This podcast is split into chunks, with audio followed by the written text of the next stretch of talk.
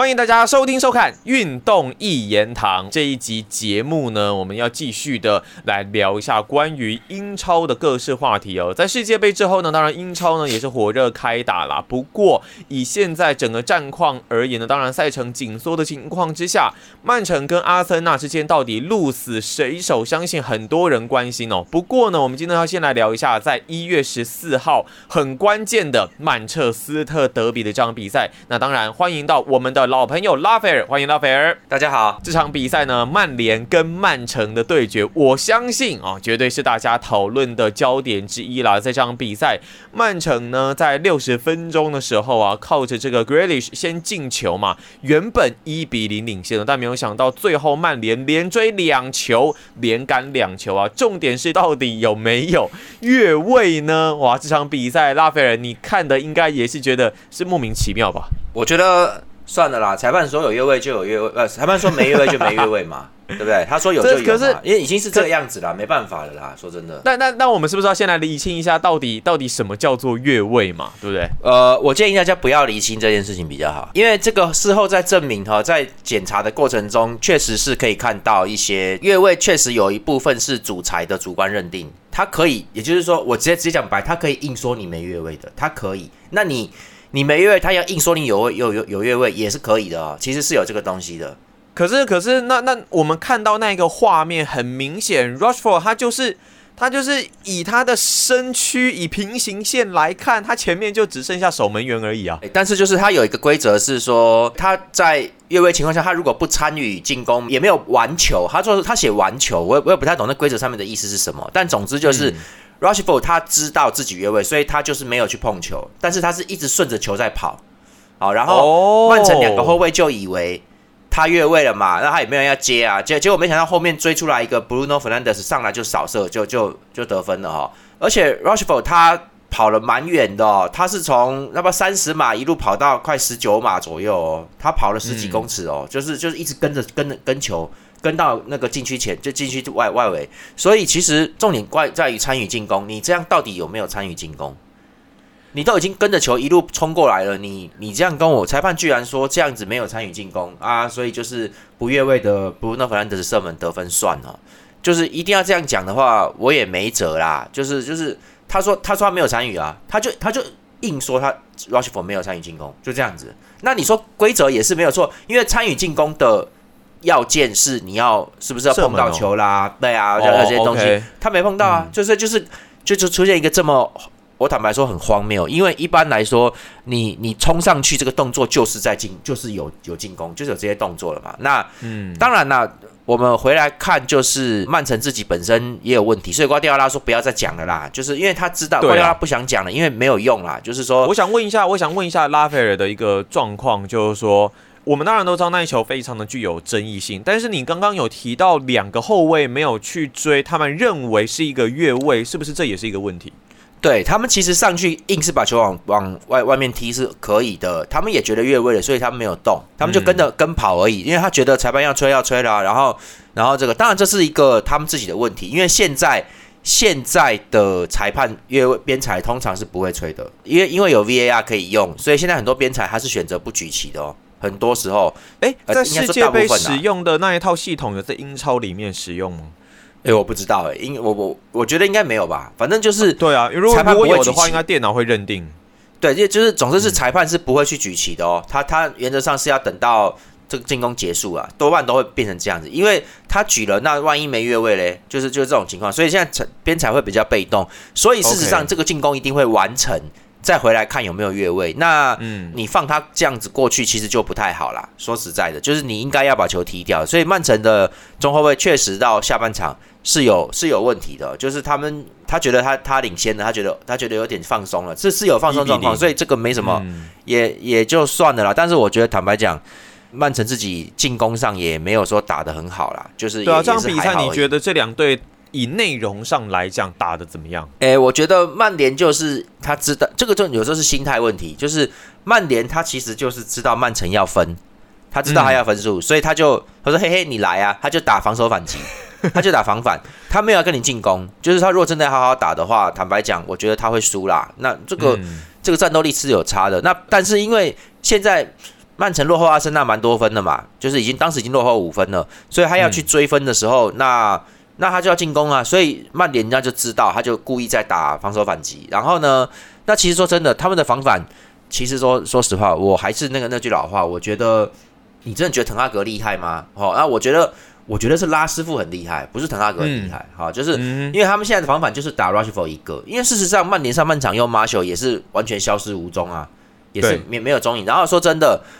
你说滕哈格敢在这种大战用他的安东尼吗？没有啊，安东尼下半场才上来的啊啊，上来之后，他一直好像都是替补诶，他一直都一直以来好像都是打替补为主啊。对啊，那那我我是你就是你想想看，你花了一亿元去买替补吗？不可能的嘛。所以我的意思就是说。事实上，我我就不懂这是什么操神操作了哈，就是这个这种操作，你花一亿元买来，然后都不用它。事实上，陈汉格心里也有数，你用它，他在那边他在那边耍弄他那些东西转圈什么的，然后这个他有得分没有说，他那个得分坦白讲就是一些产射啦。你说他真的有什么突破啦？你之前你之前讲过队友送的好，然后他有一个很准确的点可以把球送进球门嘛？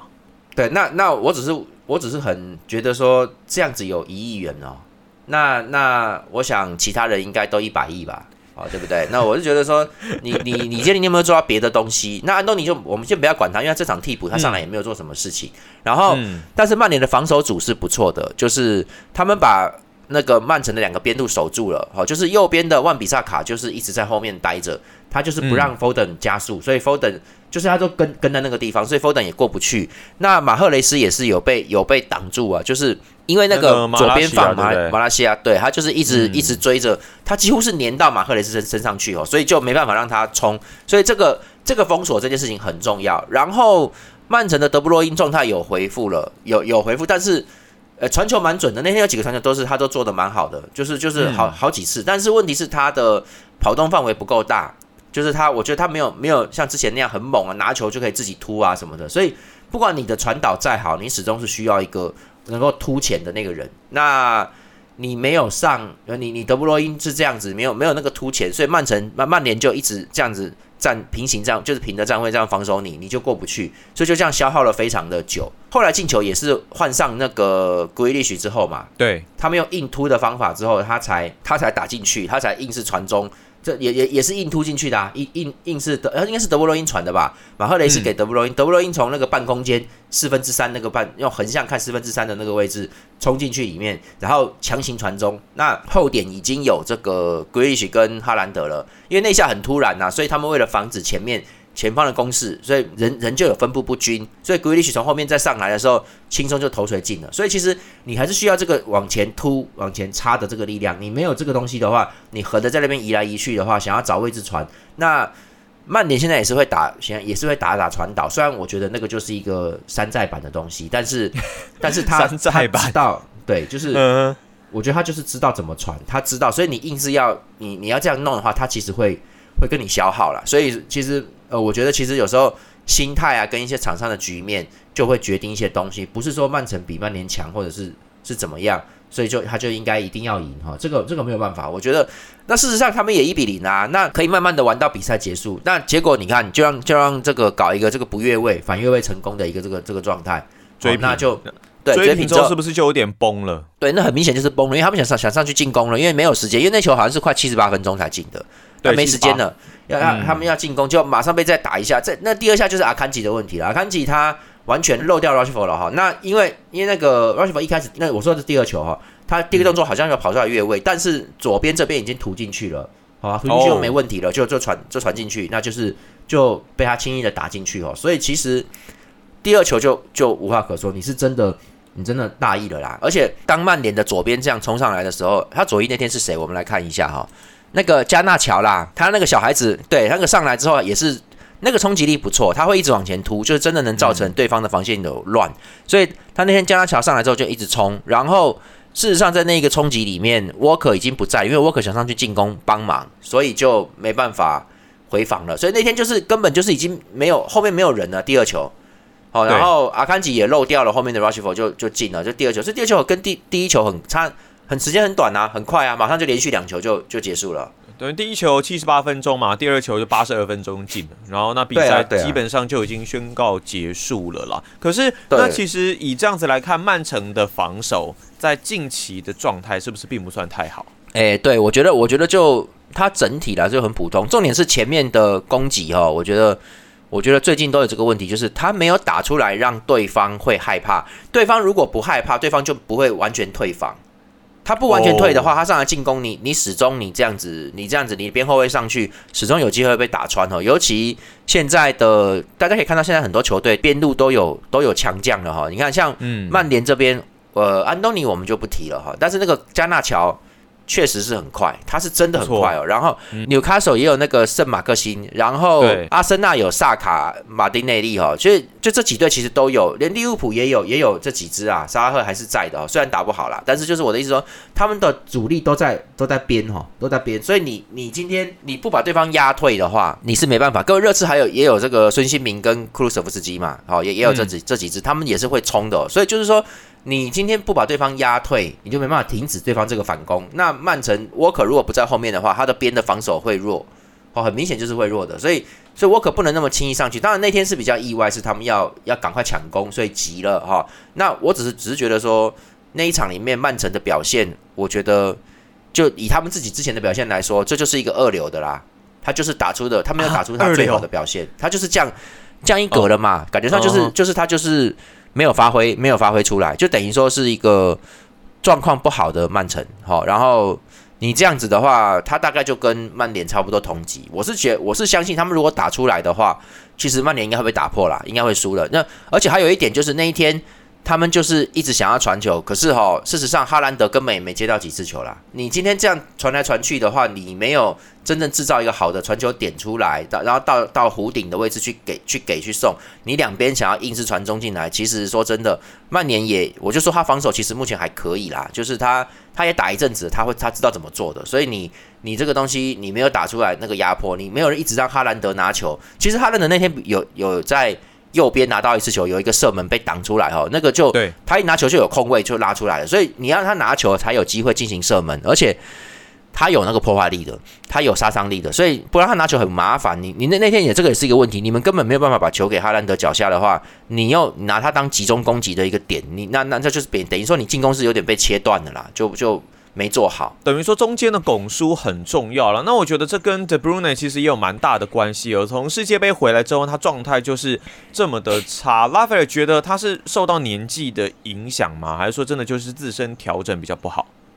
我觉得是调整问题啦。因为因为说真的，梅西都能都能在这个年纪还能继续打，所以德布罗因其实还好啦。就是，嗯，我觉得所以就是。我今年有的时候就是会露出一些很厌世的表情，在讲这些东西，就是像世界杯结束那一集，有人在留言上面骂我们呐。好，那我就跟你说，我觉得世界杯这一次世界杯全整体来说都很不好。还有就是，嗯，你今天在冬天打这个，你看到没有？就是就是莫名其妙嘛，就是你会会让很多事情演变成没办法预测，就是说，对。谁晓得德布罗因回来就会这样？而且比利时应该一下子就被淘汰嘞。比利时并没有打到最后啊，他一下就被淘汰了，所以他蛮快就拜拜了。对啊，他们有很长时间可以休息啊。那为什么德布罗德布罗呢？他回来会变成这样子？就是说，你你冬天硬是加这一个事情，好，我坦白说。我我是不想骂，我觉得就是一些王八蛋，就是为了满足 卡达这些王公贵族要看球的这些。这很明显，这很明显，因为毕竟这就是黑箱作业。而且事实上，我们就不要讲什么卡达移工什么死亡，那大家看 YouTube 都有广告，你知道吗？就是救救卡达移工，就是这个就是一个金权政治，就是很坦白说，让谁谁有钱谁办啦。因为那些游王爸爸他们需要看这个比赛来当做是他们的尾牙吧。对，然后就影响了很多的比赛球员的很多状态啦，还有球队的本来的积分态势都会因此而改变。事实上，世界杯结束之后，曼城基本上就没好过，就就没有。而且而且而且，FIFA 那边收黑钱的状况也是已经确实有这样子的一个状况出现。那你觉得，你你觉得这场比赛会让曼城跟阿森纳之间的这个龙头之争，呃，算是有点定调吗？哎，已经算，我觉得我觉得已经很要命了，因为现在差差到八分了哈，所以就已经不是。独立能够追上，本来独立追上就已经很难了，因为这个是下半季两次阿森纳对曼城，曼城都要赢哦才能追过来的。现在你就只能期待说阿森纳掉分了，而且还要掉掉好几场哦，你这个要掉至少三场才才能追上。以他们现在这样子来状态这么好的情况来说，已经是不可能了。对，因为因为最最要命的事情就是昨天的比赛，阿森纳二比零来击败热刺这一边嘛。那这热刺从世界杯回来之后，我也觉得状况好像没有好过了。但是没有想到阿森纳真的可以打得这么顺。那一天那场比赛，昨天那场比赛里面，哦，不是昨天，就是我们现在在播的时候是昨天的哈。就是对对对对，我觉得热刺其实踢以踢的已经算是还不错，已经算是不错了。那但是问题是是防守问题的，是是洛里斯先掉，先他有一个失误嘛，就对那个那个他他应该往外挡，他时间没有弄好，那个就那个是球是什么样？你知道，他就是要。他看到萨卡传中，他要往外敲，可是他手应该是太早出来了，所以那个球是打到他的手掌心后面的那个手背吗？对，就是没有，就是他打到他的有点像你你伸手之后是你的你的你的手肘跟手掌的交界处啦。你本来应该是拳头要打中那个球，结果你太出去了，所以打到后面手的后面了，拳头的后面，所以变成弹射，变成折射折进去，那他是他时间没有算好，那。那个那球我我重看好几次，萨卡的传球也也确实怪怪的，所以他所以罗伊斯没有没有判断准呐，都是他的问题啦。而且那掉分之后，热刺就就很那个，后来热刺也是想进攻，所以也被打了第二球，上半场就被零比二了哈。所以就是不然，我觉得我觉得那场比赛面，孙兴民状况不好，蛮不好的哦。那哦对他其实也是今年就是世界杯前状况就算比较普通，那世界杯之后就就。蛮不好的哈，然后很多人在讨论呢，因为他去年金靴，就今年只有六球，到目前为止，感觉上当然 Richardson 来了之后确实有差啦，但是这几场比赛 Richardson 没有上，那孙兴民状态好像也没有找回来。对，就是就是这这一场里面，他们其实前前面热刺前面的这个就没有做好进攻，所以他们但他们后来退防退防这本来是我觉得其实还不错，就是因为 Lois 掉那一球。后面才衍生成那个状态哈，不然阿森纳其实我觉得他们就是两翼进攻，上半场其实就是比两翼的。那热刺这边是 Sessegnon 跟右边是朗格莱啊，那右中卫啊，这边就挡不住沙卡那一那一路。那沙卡这边你看本怀特都没有上去，沙卡就一个人在那边切切切，他就是一直能够切过来哈，制造制造热刺这边整个的痛苦哦。那因为 Sessegnon 本来就是进攻偏进攻的，然后另外一边。的话就完全被压下来了。那库鲁舍夫斯基本来想进攻的，可是这个阿森纳这边就是把夏卡，好，就是他的他的萨卡队长往前推，那变成了那一天那天阿森纳比较像是四三三，夏卡是在左边靠左的，已经是变变成支援边路的中场，右边是那个奥德加，哈，他们本来应该走中路，他们都拉到有点边去，那他要从边路推进去，那两边都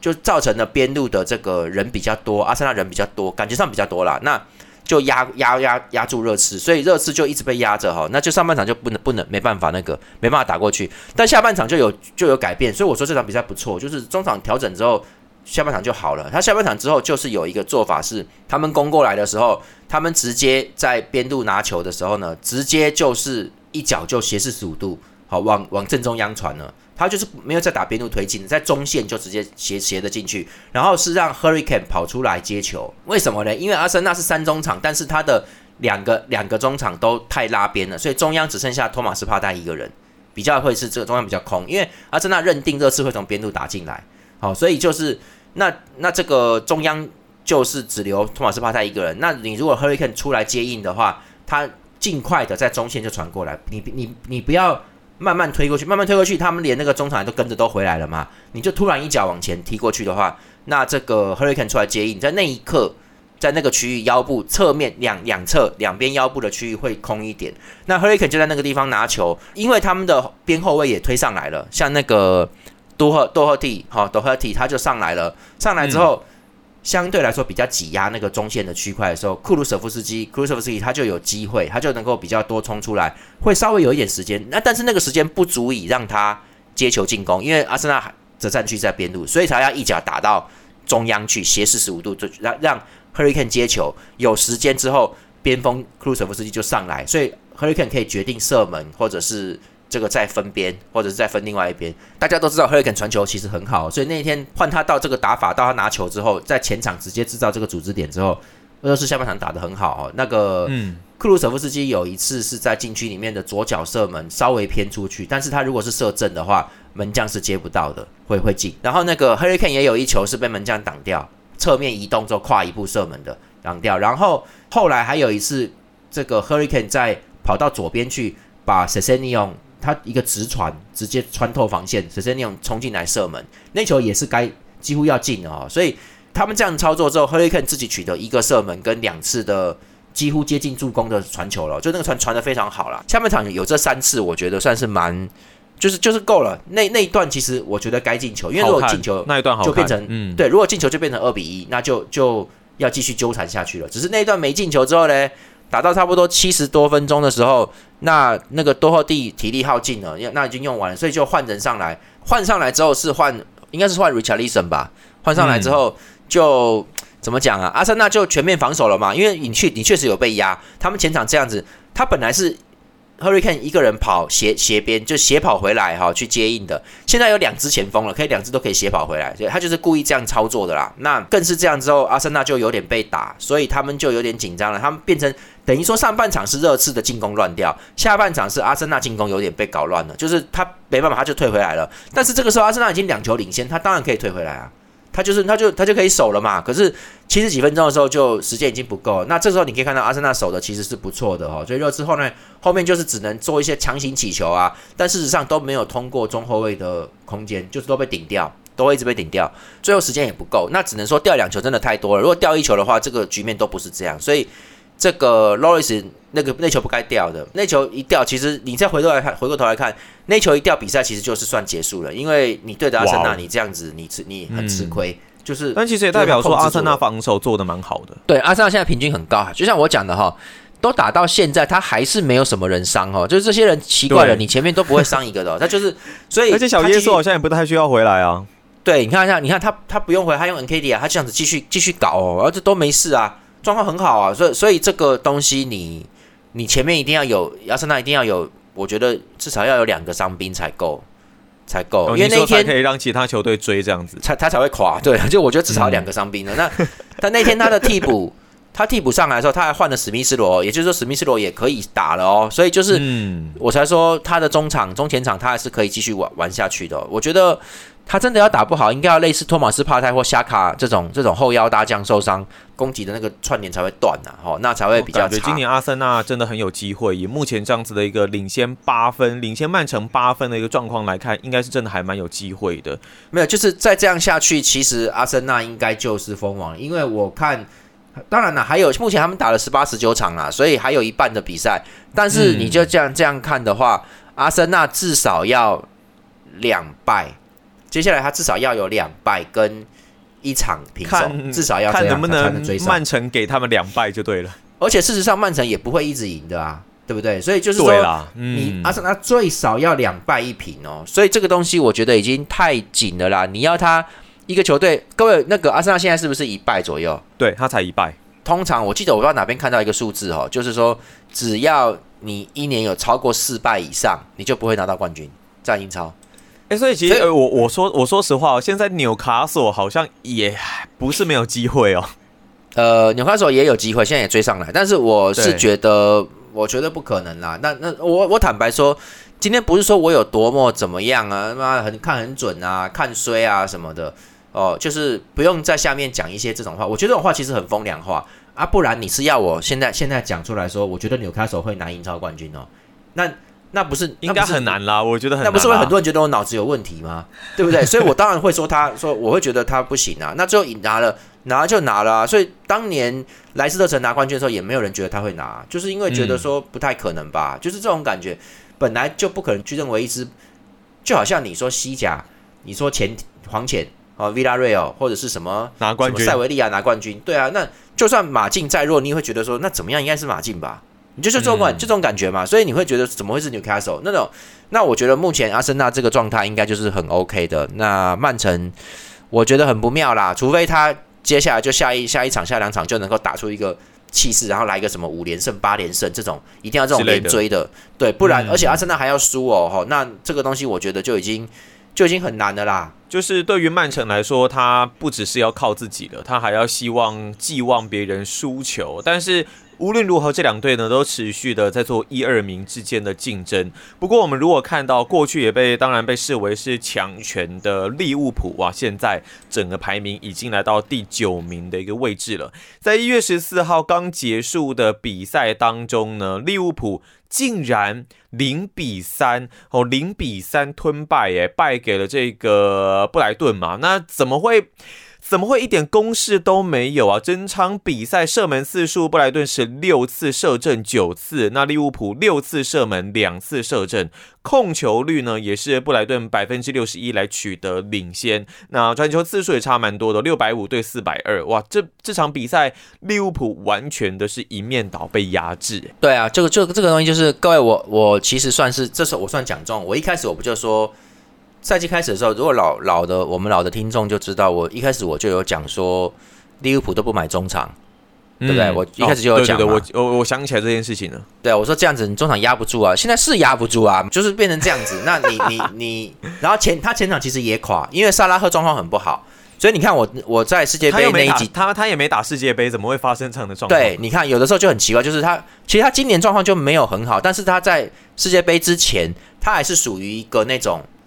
诶，他他碰一下球好准哦，那个助攻或者那个那个射门，就碰一下好像很小便，那个球就滚进去会得分的哦。所以，对。可是世界杯结束之后，连这个也没有了，就是奇怪，是休太久还是怎么样？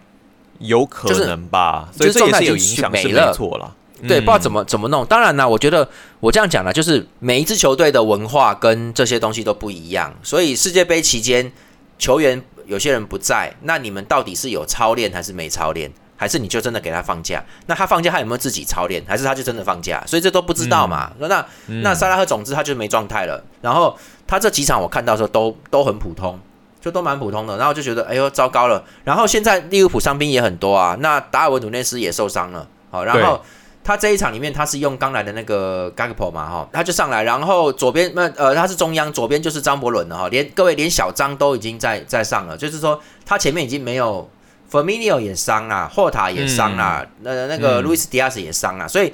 各位他如果全部是不是也伤啊？对，就这场比赛是本戴克的关系，本戴克也受伤，而且本戴克这个伤比较大，他要我看新闻看这些消息是说他要伤到伤到二月中哦，就是各位我们过完年还要再过两个礼拜，范戴克才能回来哦。那这各位这不用玩的啦，我我我这样我这样讲，利物浦能不能追回前四都已经问题很大，很可能，嗯，我觉得很可能没有。就是说，如果说纽卡索还是继续这个差距很大哎，嗯，对，差距已经很大了啦。利物浦已经跟曼联差了有有没有十分？好像有。利物浦跟曼联差十分刚好，刚好吗？那场次呢？你可以你可以看到吗？场次是一样打十八场打了十八场，那曼联也是十八场。对，所以他们他们就是，哎，这真的差蛮多的，就是对啊，差十分也不用追了。所以利物浦今年的，我觉得。差不多了啦，因为你你差到十分，你追不回来，所以利物浦今明年应该就是欧霸了。我觉得，哇，就好像我说的，除非他除非他是有连胜，但是你也不能把别人都当傻瓜。前面他至少还有热刺在啊，然后你你追上来，热刺也有热刺也有三十三分呐，热刺跟他差五分，不过热刺是打了十九场啊，所以对了，热热刺打十九场，所以说如果利物浦追上来的话，是只差几分而已，他是有机会追到第。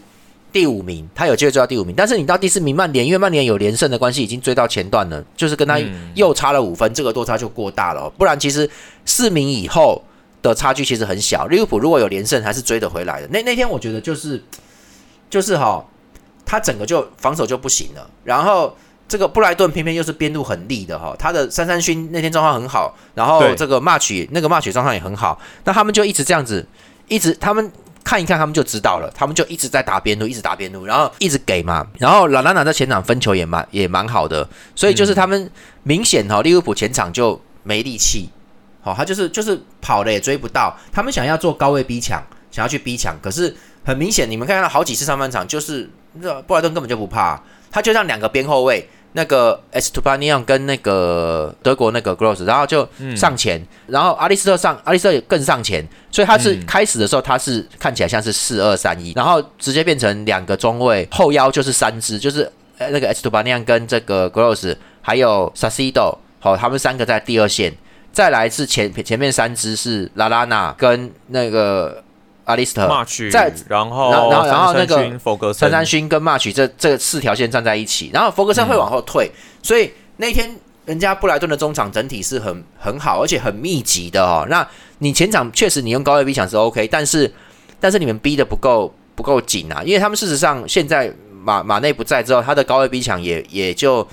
也就只是上去做做样子了。我觉得就真的没有、哦没有抢球的感觉了。那嗯，然后你看，所以你就可以看到布莱顿几几脚传递传导两下就又又挣脱出来，几脚就传挣脱出来，他们就看你就没有跨立尔啦，他就看你就没有那个了，所以他就知道了。他接下来他就一直打三三去，他就一球就过去，一球就过去，一直一直攻啊。那本来利物浦这边阿诺跟这个 Robertson 也都有守住，阿诺有还有门前清球的哦，不错、就是他现在在顾防守，但事实上阿诺不是一个防守好的后卫，所以他跟三三勋这个速度很快的人硬拼哦，他他其实差不多啦，但是他他只要稍微上前一点，那被人家钻空当的话就很辛苦嘛，所以要要挡他就很勉强，就被打搞得很辛苦。然后那天亨德森的状况也很差，所以那一天利物浦的中场基本上就是就是都没有办法去去做好一些支援呐、然后那提亚狗有回来拿球，可是提亚狗他的速度也不是很快，也不是有那种压制力的中场。我觉得基本上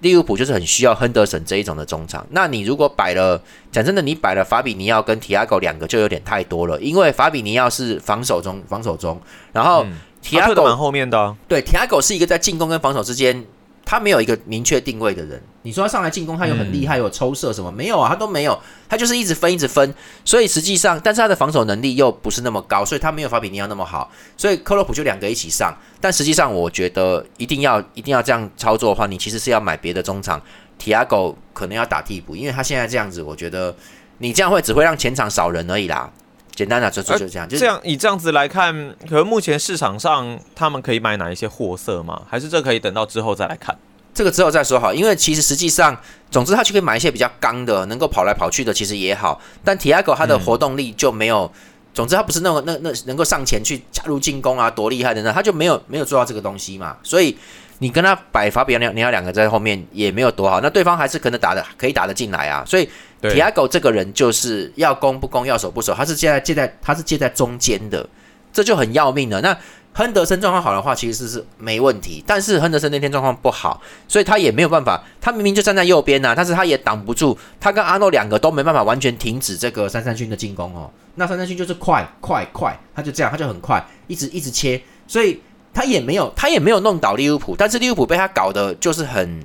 很痛苦啦。好，那节奏也乱掉了。对，下半场开始之后就失误了嘛。一开始这个、嗯我看看哈，他们下半场法比尼奥是要上去进攻的，所以他明明显就往前跑。结果一开始的时候是是四十八分钟还是几分钟，马蒂普在往球球往前传给亨德森的时候，他就失误了，马蒂普就失误了。那亨德森那个跑回来的位置是拿不到那一球，那个距离他大概还有还有两个人宽，他脚伸出去都够不到，那他就失误了嘛。然后这个球离离得太远了，这个其实是马蒂普没有传好，这个我觉得亨德森已经回跑了，所以其实际上。他来不及去变换方向，这次马蒂普没有传好，结果被那个麦克阿利特截球就反攻了，就因为法比尼奥已经上去了，所以在那一瞬间到禁区打到禁区门口的时候，布莱顿是五打三哦，对利物浦，所以麦克阿利斯特就给拉拉纳，拉拉再再再给三三勋，就很轻易的就拉出一个边一个一个左左侧的位置，就直接就就推射破门啦，就他直接他直接传中啦，他直接斜传，然后 match 那个 match 从后面再上来就直接扫射就进了，所以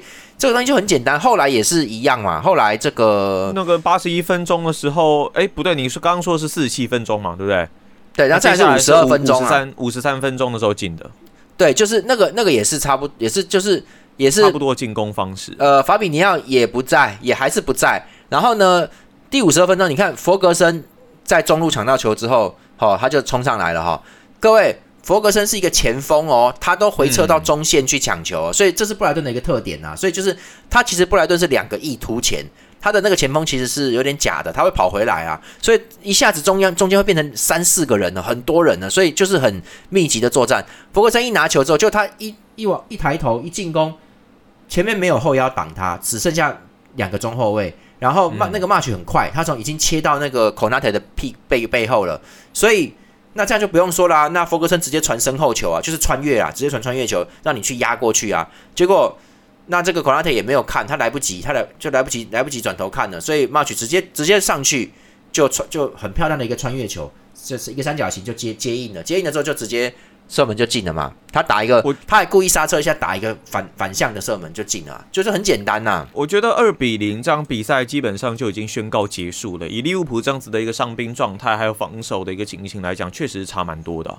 对，而且各位像他后来换的是前锋是威尔贝克布莱顿，所以就是这个最后他是八十一分钟的时候，他威尔贝克在接那个界外球球弹弹进来的时候，他还挑了一下球，把替补的的中后卫 Gomez 给耍了之后再破门哦，就所以第三球就很羞辱了啦，那就是没有范戴克。其实说真的。第一球的话是失误没有错，但是第二球、第三球就真的是没有范戴克在。如果范戴克在的话，这两球不应该不会让他这样子拿走的哦。所以这也是世界杯效应吗？范戴克的受伤有可能呐，有可能，因为因为事实上范戴克也是一直在打，他在世界杯里面也都是他都有打满啊，他都在啊。有受伤难免，只是他这一次受伤算是，诶，其实有一点久哦，因为现在是他是在。他是在之前一月中的时候就受伤了，一月中之前哦，他现在伤到二月中，也就是这个伤最少是一个月的伤，这个算是已经不是轻伤，但也不是中中程度的伤，就是轻跟中之间呐，一点五级啦。因为中中等级的伤就超过一个月以上了嘛，好，就可能一个多月啦，什么三个月就是大伤了。所以就是他其实这个，但是轻伤就应该是一个月内就要能回来的，他现在回不来就很要命。所以就是你看利物浦的防守也不行，他其实 Konate。你自己看孔纳特行嘛？被人家这样切，那布莱顿布莱布莱顿进攻是很利的，他的应该应该说布莱顿是一支好球队，他的攻守两端都有，都该有的都有，然后上来进攻的人也都有一定的这个配合默契什么的，就是都有感，所以所以你看那个 S 图巴那样跟跟这个三三勋的配合是相当好的，他们就是上来他们就默契就是，诶，他们你们注意看布莱顿的比赛，他们常常是看都不看就在传球。他们很清楚知道位置，所以就那个球队速度又快。我觉得后腰也没多强，但是人家的脑子踢球的用脑跟站位这些都非常的好，所以其实就就是你对着他，你还想要你你今天自自己的一准备就不够，二伤兵这么多，你然后你你这些东场上的人也发挥不出来，你到最后就是最后其实就是我觉得这场比赛的缩影就是最后 Gomez 被 Will Back 挑球挑过背后，然后轻松被耍角色们就是有点被耍。因为人家比你做的完整，那利物浦今天会变成这样，也是赛季开始的时候，我是说他们没有买中场，然后然后克洛普只会一昧的去加攻击手，他认为这样要要要贯彻高位逼抢，其实要贯彻这些东西，其实他买来的达尔文努内斯根本就太早了，我觉得是太早了哈，你应该要找一个能替代马内的人，事实上你没有，你没有办法做到。那这这这现在这样子看起来，放走马内真的是不是很好的一个决定诶，这样子以这样的结果来看了。呃，对，其实你你今天马内走了，你前场你这个均衡破坏掉，你可能就要改打四十二之类的东西了。就是就是说，你中场要加人呐，要上来进攻，要想强啦。那你前锋前锋你就要在那个，那你有本事花七八千万去买达尔文努内斯，你不去补一个中场，现在变成这样子了。那可是我当时是这样说的，我没有想到利物浦会掉到这么后面的名次哦，我没想到利物浦会掉到。掉到第九名去哦，真的。他现在跟切尔西的对打，一月二十一号跟切尔西打，已经变成是后段班的一个竞争。菜鸡互啄，菜鸡互啄，就是说，各位，利切尔西更可笑哦。切尔西我们今天不讲了，就是说，老板进来之后，他们在胡乱买人，他现在买的人都是顶尖大将，好，然后越打越烂，就是一一场比一场。这总教练的问题吗？可是他们也已经把图赫尔换掉了。对啊，所以我就说不该换的嘛，因为因为其实说真的，他现在换完之后，这些人都不在，这些人怎么怎么用？他其实那个 Zakaria 也不错啊，然后那个库利巴利也不错啊，佛法纳也来啦。他们今年花了非常多钱，一直砸，一直砸哦。那，嗯，我坦白说，我坦白说，切尔西就是就是他虽然不是油王老板，但是我觉得各位可以看到没有，有钱有钱不是万能哦。就我就讲这样，有钱不是万能。你不是说你买了一堆这些事情在。在我小时候就已经被验证过，我不晓得为什么过了都要二十年了，还有人在干这个事情。没有，我我知道为什么，因为通常就是当战术体系不是这么的明确，还有球队舰队方向不太知道要朝哪里走的时候，就当然会想说啊，我砸钱买一个实力好的球员，就能帮助球队有所提升。可是没有想到是一个整合性的问题啊。对啊，各位，Newcastle 也没有砸你想的那么多钱，人家现在不是第三名，所以我就说了，就是说，对，这倒是不错，嗯，对啊，所以我就说，你看布伦特福德也没有也没有砸很多钱啊，人家人家做的就是够好，布莱顿也是啊，哈，那我的意思是说，切尔西花很多钱，他现在还还抢了阿森纳要买的一支哦，用上亿元去抢人家，我坦白说，这就是一个我我是觉得好的情况，他就是能够制造出一支银河舰队，但是战机，我觉得能不能拿能能不能，这个老板很明显是想要拿冠军，但是我觉得。很多人不懂，说老板出很多钱，为什么不行？老板有这个想法，有野心，很好啊。哦，总比不出钱的好。各位不一定哦，我觉得不一定。这个有时候球队的干涉过大的时候，就是就球队内对上面管管理层干涉过大的时候，这就是干这就是干涉过大就不好。那可能老板出现在球场啊什么之类的，是对球员来说其实都是还蛮大压力。对，就是所以你看，像阿布后来他都是来看球，他完全他几乎啦是不太参与。就我们看到的新闻里面，他不太参与买人，因为他以前参与过的东西，他说想买谁的时候，后面都不好，后面其实不好，所以就就没有意义。教练想买谁就买谁啦，教练想用哪个小伙就让他用啦，没关系。那你也不要，而且有时候上面一讲话，就会变得在球队里面就变得很奇怪，就变成说，嗯，那这位是太子爷咯，那位是 那位是天王天后咯，你说安就是东尼吗？不是，就是说，就是说，上面说要买的，那你现在要不要用它？就是这样，这个东西来了，你知道吗？不用，好像有点忤逆老板的意思。对，就是怪怪的。然后球员之间也会怪怪的，因为大家都知道说嗯他他就是含含金汤匙来的哦。你你那你那你要不要让他上场？就这种感觉嘛。各位其实其实说真的，诶，C 罗就有一点这样子，之前就有一点这样，他因为他觉得说，哦，OK，我是你说来曼联的时候吗？你当然要上回曼联的时候对，OK，只是说我会觉得曼联差劲，就是因为曼联这个态度改变的有点有点过分了、我觉得是过分了、嗯。那这讲远了，切尔西有可能会变成买了一堆人，呃，我觉得你买了一顿战绩应该不至于太烂，但是之后可能也不会。我觉得，我觉得这样他就要他今年已经结束了，而且而且切尔西摆明是没有没有欧巴，连欧巴可能都要没有，所以就是我觉得会变成一个笑话，就很糟糕的、当然，在这场比赛呢，我们其实讲了三场比赛的一个过程哦。在接下来英超第二十一轮呢，包括了像利物浦对切尔西，大家应该可以看一下。那另外还有像阿森纳跟曼联的交手，还有曼城跟狼队。另外，感觉西汉姆跟埃弗顿好像也不错啦。水晶宫跟纽卡索，其实好像各个我觉得英超很好看的地方，就是你会发现以前的很多豪门球队现在不一定可以打得很好。那有一些中下游的球队呢，诶，倒是逆势上扬，所以大家都可以再关注一下啦。那这期节目呢，很谢谢拉斐尔来到我们运动一言堂的节目当中。各位，下一轮就是阿森纳会打曼联哦，所以其实这两队都在连胜哦，都都在连胜。嗯有一队该不要赢了，就该应该有一队该该那个，我觉得应该是曼联会结束他的连胜哦，就是可以了啦，可以了，滕哈格，滕哈格兄可以了啦，哦，就应该是这样子吧。好，我们下期再见啦好啦，下期节目再见啦，拜拜。拜拜。